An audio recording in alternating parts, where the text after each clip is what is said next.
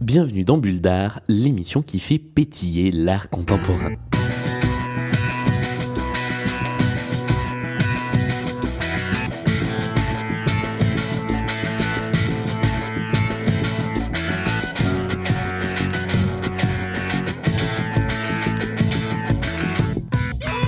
Et voici le 77e épisode de Bulle d'Art qui est le début d'un petit périple nordiste à travers l'art contemporain à Lille et peut-être même surtout aux alentours de Lille.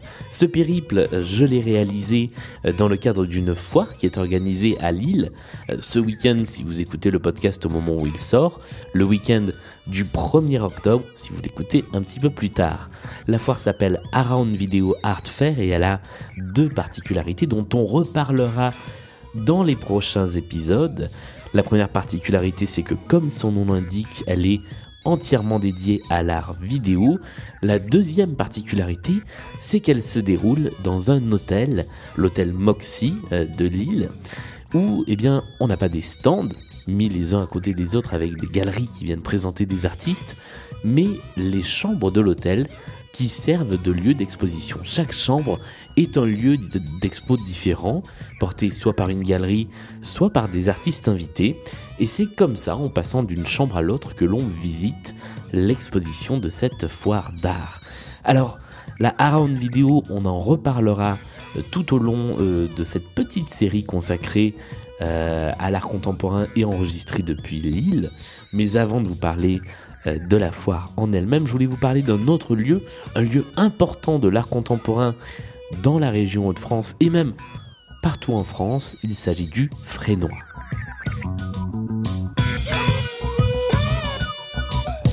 Alors le Frénois, son, son, vrai petit nom, c'est le Frénois Studio National des Arts Contemporains. C'est un lieu qui a été fondé en 1997 et qui a une spécificité, c'est que ce n'est pas un lieu d'exposition comme tous les autres, c'est avant tout une école et un lieu de production d'art. Euh, le Frénois accueille chaque année des promotions de jeunes artistes qui ont un projet et les aide à développer ce projet tout en leur donnant des cours, puisqu'il y a des professeurs au, Frénois qui viennent eh bien, enseigner d'une part les techniques des arts visuels essentiellement de photographie et de vidéo. Il y a beaucoup, beaucoup, beaucoup de photos et de vidéos parmi euh, les artistes qui sortent du Frénois. Et d'autre part, les nouvelles technologies.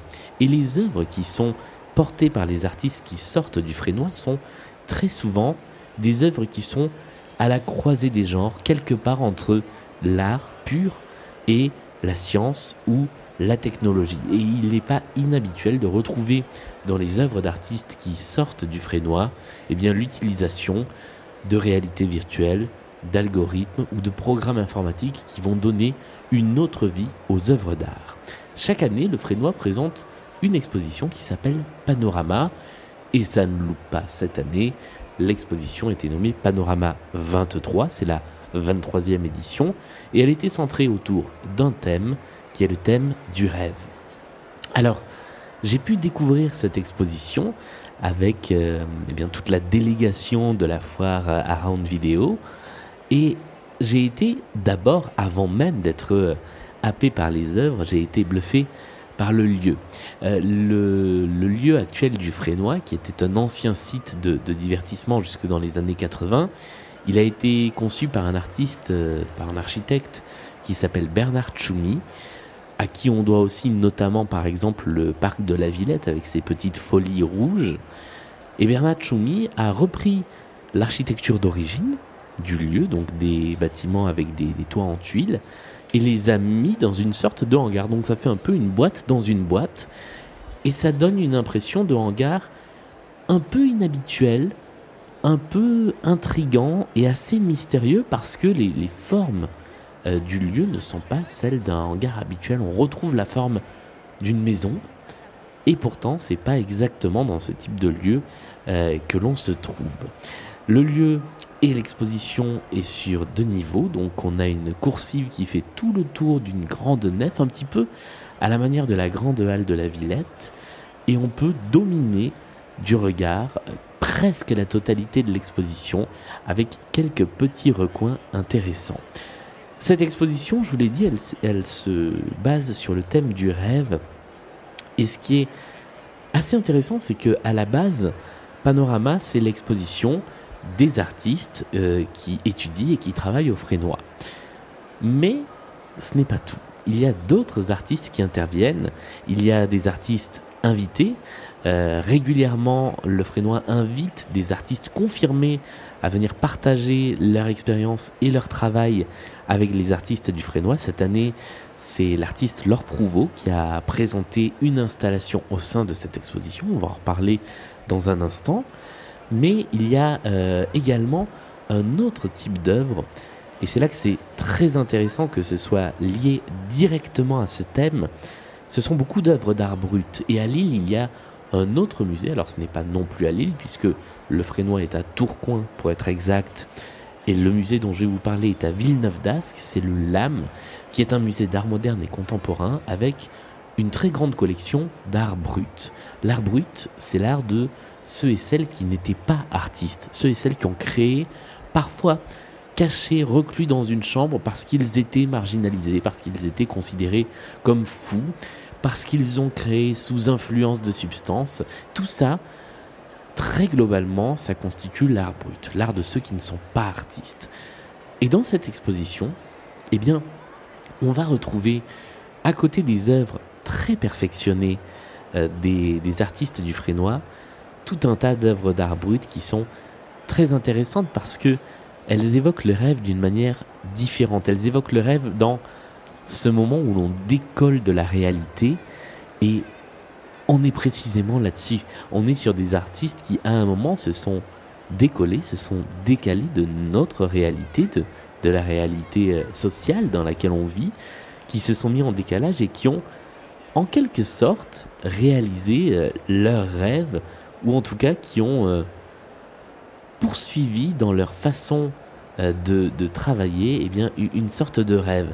Je pense notamment à un artiste qui s'appelle Guy Brunet, euh, qui ouvre un petit peu l'exposition au deuxième étage et qui a réalisé des films sans être cinéaste, sans être réalisateur, avec des affiches peintes à la main, avec des personnages en carton, et qui tout au long de sa vie eh bien, a travaillé comme ça pendant des années et des années sur ces, sur ces projets de films.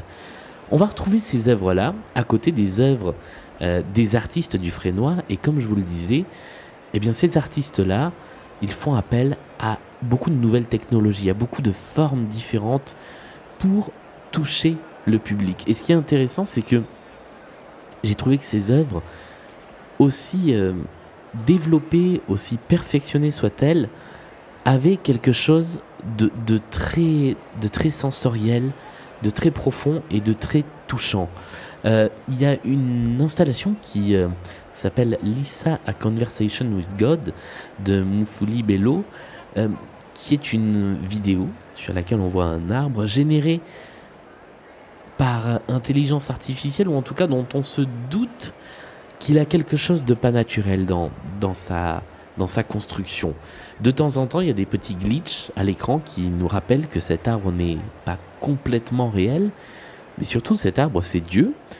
Et face à l'écran, il y a une table avec un petit micro, un casque, qui vous permet de rentrer en communication avec cette divinité qu'on nous présente comme étant Dieu, qui n'est en fait qu'un algorithme, une sorte d'assistant personnel qui va vous répondre et avec qui vous allez pouvoir échanger, qui se base comme beaucoup d'algorithmes sur l'apprentissage petit à petit. Donc plus vous allez lui parler et plus les gens lui parlent, plus il se perfectionne. Et il y a dans cette œuvre eh bien, toute une réflexion sur euh, le visible, l'invisible, l'inaccessible, puisque normalement on ne parle pas directement à Dieu, on ne parle pas avec Dieu, on lui fait monter des prières. Eh bien là, il y a toute une réflexion là-dessus qui est menée et qui est, qui est très intéressante. Il y a plusieurs œuvres qui m'ont touché dans cette exposition, dont une, une, une installation vidéo d'un artiste qui s'appelle Santiago Bonilla. Euh, l'exposition s'appelle Raw Colored Clouds, euh, les, nuages euh, colorés de façon brute, on va dire ça comme ça, si on doit le traduire en français.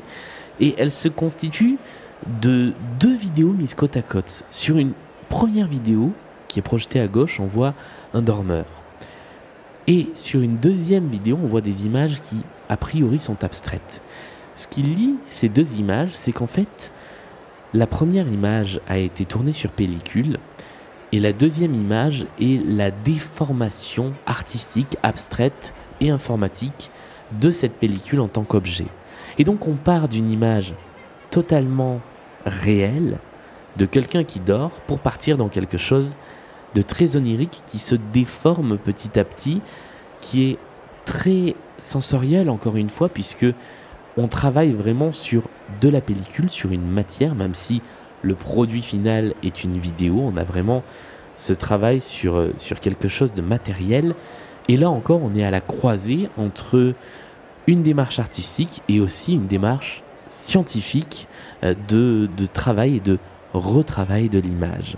Je pourrais vous citer comme ça beaucoup d'œuvres, alors certaines sont assez amusantes. Il y a notamment une installation qui m'a beaucoup fait rire, qui a été conçue par deux artistes euh, qui s'appellent euh, qui Juan Foncuberta et Pilar Rosado, qui ont créé une installation constituée de gens qui ont l'air d'être en train de passer un très bon moment, un moment de plaisir sexuel intense, un orgasme, pour ne pas le citer. Euh, sauf que ces visages-là, en fait, ils n'existent pas. Là encore, l'intelligence artificielle est venue euh, jouer un rôle, puisque ce sont des visages qui ont été reconstitués à partir de vrais visages en pleine extase. Euh, eh bien, l'intelligence artificielle les a reconstitués, leur a donné une identité qu'on ne connaît pas, mais en tout cas, on a une galerie de visages comme ça qui sont familiers alors qu'ils n'existent pas. Là où l'installation est malicieuse, c'est que les deux artistes ont appliqué le même procédé à des dirigeants politiques. Et on retrouve donc Silvio Berlusconi, Donald Trump ou Dominique Strauss-Kahn en pleine extase, à un moment dans un discours, on a des vidéos qui les montrent en plein discours, et à un moment, ils sont dans cette figure, c'est la technologie du deepfake qui est utilisée. À côté de ça, une petite statue beaucoup plus euh, traditionnelle, une, petite sculpture qui nous montre eh bien, euh, comment, euh, ces artistes, comment ces artistes, non, comment ces personnalités pourraient se comporter au moment d'atteindre l'extase. Et tout ça est amené par l'intelligence artificielle avec donc à la fois des techniques très traditionnelles de sculpture et des techniques très modernes de deepfake. Cette alliance entre le moderne et le traditionnel, elle se retrouve dans l'installation de Laure Prouveau, euh, qui est l'artiste confirmé, invité euh, de cette exposition, qui propose une vidéo euh, basée sur les, traces d'une vidéo qu'elle a déjà tournée, qu'elle fait rejouer plus ou moins, mais cette fois par des enfants. Et surtout, la vidéo qui est tournée est projetée sur un support très inhabituel puisqu'elle est projetée sur une tapisserie. Et c'est très surprenant parce que au début, on ne comprend pas, on a l'impression que c'est une image qui est un petit peu vaporeuse, qui est projetée, avec euh, eh bien, une sorte de cadre qui l'entoure, qui serait lui aussi projeté, et très vite, on se rend compte que non, ce n'est pas une projection et que l'image est bel et bien projetée directement sur une tapisserie. On peut se rapprocher et on voit le travail qui est fait sur cette tapisserie contemporaine qui accueille elle-même une œuvre d'art contemporain. Voilà en quelques mots, et j'ai passé beaucoup, beaucoup d'œuvres qui sont très intéressantes, mais je ne veux pas vous abreuver de noms et d'exemples d'œuvres. Tout ce que je peux vous dire, c'est que si vous avez l'occasion euh, d'aller du côté de Lille et du côté plus précisément de Tourcoing, eh bien ne loupez pas cette exposition Panorama qui met en regard, comme je le disais, une artiste confirmée, des artistes qui finissent leur parcours au Frénois, et des artistes que l'on connaît mal, ces artistes de l'art brut euh, qui méritent d'être découverts. Euh, tout ça est à voir dans cette exposition sur le thème du rêve, qui a quelque chose de très onirique, parfois inquiétant, parfois attendrissant. Et au fond, c'est un petit peu cela que l'on demande à l'art contemporain. J'ai sous les yeux une dernière installation d'une artiste qui s'appelle Anna Elena Terrera, euh, qui fait écho à son passé familial euh, au Panama, qui fait écho à des réalités sociales du passé au Panama et qui prend la forme d'un tourbillon de danse et de lumière et d'images qui est totalement effréné avec une musique enregistrée de manière totalement englobante. Et cette œuvre est d'une poésie qui m'a touché très profondément. Et je ne pouvais pas terminer ce petit point sur le frénois sans vous parler euh, de ce, de ce dernier coup de cœur qui est en plein dans cette thématique du rêve en même temps qu'elle est eh bien, ancrée dans la mémoire, ancrée quelque part dans les fantômes. Et là encore sur ce pont entre quelque chose de traditionnel, d'historique et une réelle modernité. C'est la fin de ce premier épisode de l'escapade lilloise de Bulldar. Dans les prochains épisodes, on va enfin se concentrer euh, sur la fameuse foire Around Video Art Fair avec des petits entretiens avec les artistes euh, qui exposent dans cette, dans cette foire. Ils sont, ils et elles sont très nombreux et nombreuses. Donc on va les retrouver dans les prochains épisodes de Bulldar. Restez à l'écoute, ça se passe très vite et d'ici là, portez-vous bien.